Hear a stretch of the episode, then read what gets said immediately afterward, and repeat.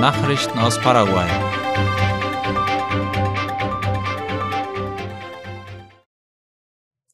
Gestern Abend hat in Asunción und Umgebung die Erde gebebt.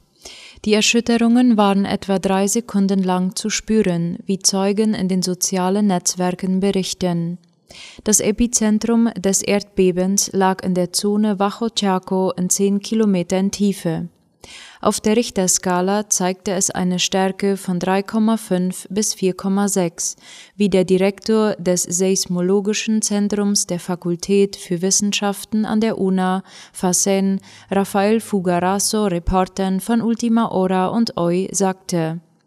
Nach den Angaben des Seismologen war es ein schwaches Beben, das in Fachkreisen keinen Anlass zur Sorge gibt. Das Erdbeben hatte sich gestern Abend um 20.59 Uhr ereignet. Berichte über merkbare Erschütterungen kamen aus Villa Elisa, Capiatá, San Lorenzo, Lambaré und Niembü. Experten meinen, dass das leichte Beben mit einem etwas stärkeren Beben zusammenhängen könnte, das sich einige Stunden zuvor in Peru ereignet hatte, oder mit einem ähnlich leichten Beben, das sich ebenfalls gestern im westargentinischen San José de Jajal zugetragen hatte. Bereits im Februar dieses Jahres waren im Süden Paraguays Ausläufer eines leichten Bebens im Norden von Argentinien zu spüren gewesen, ebenso wie im Jahr 2015. Der Seismologe Fugaraso erinnerte auch an ein Beben, das 1982 Villa Ayes erschüttert hatte. Es hatte sich damals ungefähr zur selben Zeit wie jetzt, kurz vor Ostern, ereignet und eine Stärke von 5,2 gezeigt. Damals waren die Erschütterungen in mehreren Städten von zentral zu spüren gewesen und im zentralen Osten bis hin nach Coronel Oviedo in Caguasu, Quindú in Paraguari und San Estanislao in San Pedro. Das schwerste Beben, das in Paraguay laut Ultima Hora bekannt ist, ereignete sich 1999 im Chaco. Es erreichte damals auf der Richterskala eine Stärke von bis zu 5,6. Das Finanzministerium setzt pandemiebedingte Steuersenkungen fort. Darüber berichtet das Finanzministerium auf seiner Internetseite. In einem neuen Dekret wird festgelegt, dass Steuermaßnahmen, die während der Covid-19-Pandemie eingeführt wurden, bis zum 30. Juni fortgesetzt werden. Konkret geht es dabei um die Reduzierung der Mehrwertsteuer von 10 auf 5 Prozent für folgende Branchen Gastronomie, Hotels, Tourismus und Veranstaltungsdienstleistungen. Außerdem wurde die Konsumsteuer für Parfüms und alkoholische Getränke gesenkt. Der Vizeminister für Steuerangelegenheiten Oscar Orue erklärte, es sei die letzte Verlängerung der niedrigen Steuersätze. Ab dem 1. Juli würden wieder die normalen Steuersätze gelten. Das Ministerium für öffentliche Bauten und Kommunikation hat Geld vom gescheiterten Metrobus-Projekt zurückerhalten. Wie IP Paraguay berichtet, überreichte die Rechtsvertretung des Staates dem Minister für öffentliche Bauten und Kommunikation einen Scheck im Wert von rund 40 Milliarden Guaraníes. Es handelt sich bei der Zahlung um die Versicherungsprämie, die fällig wurde, nachdem der Vertrag mit der Baufirma Mota Engil gekündigt worden war. Das Metrobus-Projekt sollte eine Schnellstraße für Busse werden, die über die Straße Eusebio Ayala bis in die Nähe des Mercado Cuatro führen sollte. Nachdem die Bauten in den Jahren 2017 und 18 nur schleppend vorangekommen waren, hatte Minister Arnoldo Wins Ende 2018 den Vertrag mit der portugiesischen Baufirma Mota Engil gekündigt. Diese führte an, sie habe nicht bauen können, weil die Situation mit den anliegenden Grundstückbesitzern nicht geklärt wurde.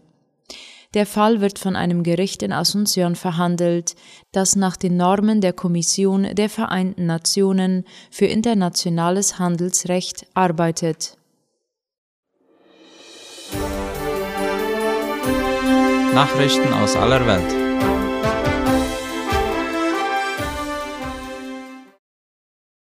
Putin wird wohl nicht korrekt über das Kriegsgeschehen in der Ukraine informiert. Die Geheimdienste in Washington und London gehen davon aus, wie die Tagesschau schreibt. Seine Berater hätten Angst, ihm die Wahrheit zu sagen, heißt es.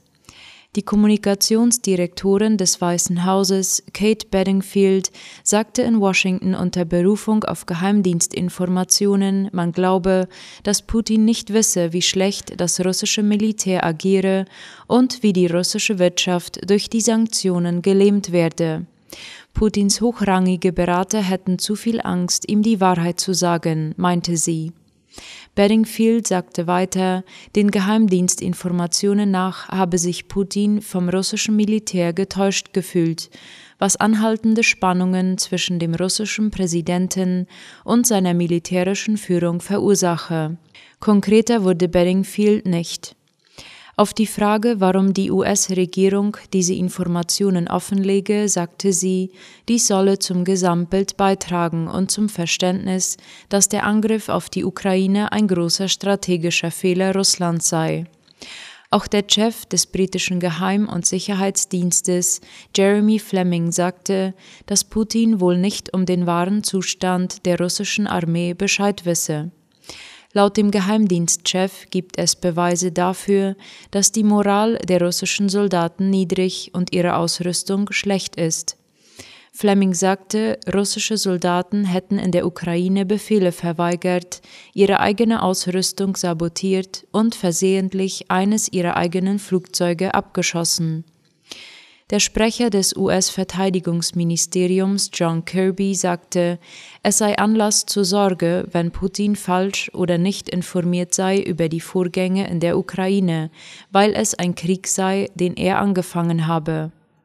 Die Tatsache, dass der russische Präsident vielleicht nicht alle Zusammenhänge kenne und vielleicht nicht ganz verstehe, in welchem Ausmaß seine Streitkräfte in der Ukraine versagten, sei beunruhigend, sagte der US-Verteidigungsminister.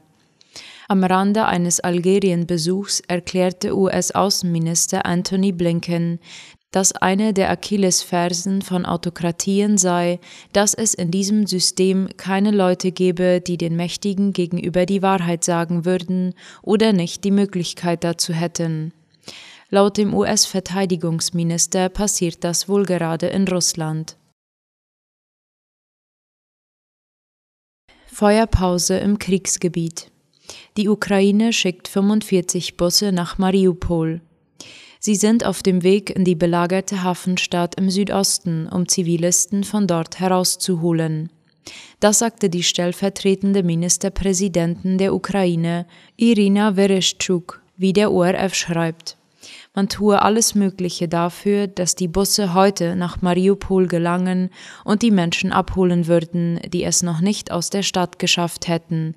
Das russische Verteidigungsministerium hatte gestern eine Feuerpause für die südukrainische Stadt angekündigt. Damit sollte die Möglichkeit geschaffen werden, Zivilisten über einen Korridor aus der belagerten Stadt herauszuholen. Vereshchuk hatte die Ankündigung aus Moskau in der Nacht zunächst noch als weiteren Versuch russischer Manipulation bezeichnet. Der Korridor soll nach den russischen Angaben über die unter russischer Kontrolle stehende Stadt Berdjansk nach Saporischia führen.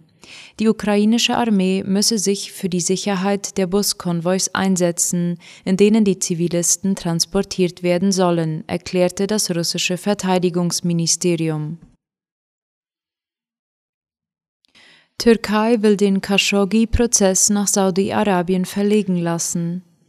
Im Fall des 2018 ermordeten saudi-arabischen Journalisten Jamal Khashoggi hat sich die Staatsanwaltschaft in Istanbul für eine Einstellung des dortigen Verfahrens ausgesprochen. Der Prozess solle stattdessen nach Saudi-Arabien verlegt werden, forderte die Anklagebehörde laut einem Bericht der türkischen Nachrichtenagentur DHA. Zur Begründung führte der leitende Staatsanwaltschaft von Istanbul an, dass der im Juli 2020 dort angelaufene Prozess auf der Stelle trete. Die Anordnungen des Gerichts in dem Verfahren könnten nicht ausgeführt werden, da es sich bei den Angeklagten um ausländische Staatsbürger handle, heißt es. In dem Fall angeklagt sind 26 Verdächtige aus Saudi-Arabien, allerdings allesamt in Abwesenheit.